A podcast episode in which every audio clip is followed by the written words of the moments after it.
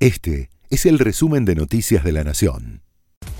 Estas son las noticias de la Nación de la mañana del 1 de febrero de 2024. El oficialismo no logró aún que la ley de base sea votada en general, tras 11 horas de sesión y debido a la extensa lista de oradores anotados para hablar en el recinto. Aún resta que 140 diputados expongan su postura. Así, pasaron a un cuarto intermedio y volverán a sesionar hoy desde el mediodía. A pesar de los cuestionamientos apartes del texto, se espera que el oficialismo logre su aprobación en general. El oficialismo confirmó la eliminación en el proyecto original de los artículos referidos a la fórmula de movilidad jubilatoria, a la coparticipación del blanqueo, a la suba de retenciones y a la prórroga de impuesto país.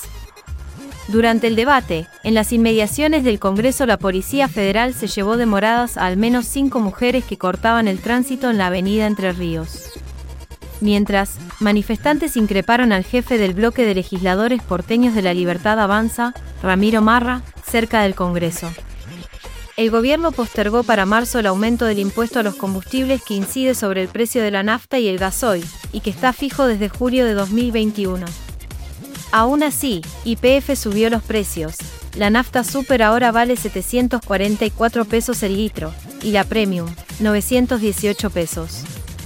El litro de gasoil ahora tiene un precio de 784 pesos y el premium de 998 pesos.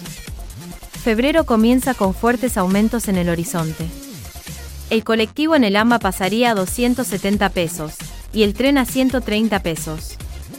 La tarifa eléctrica podría aumentar un 89% y las prepagas se preparan para subir la cuota entre un 25 y un 30%.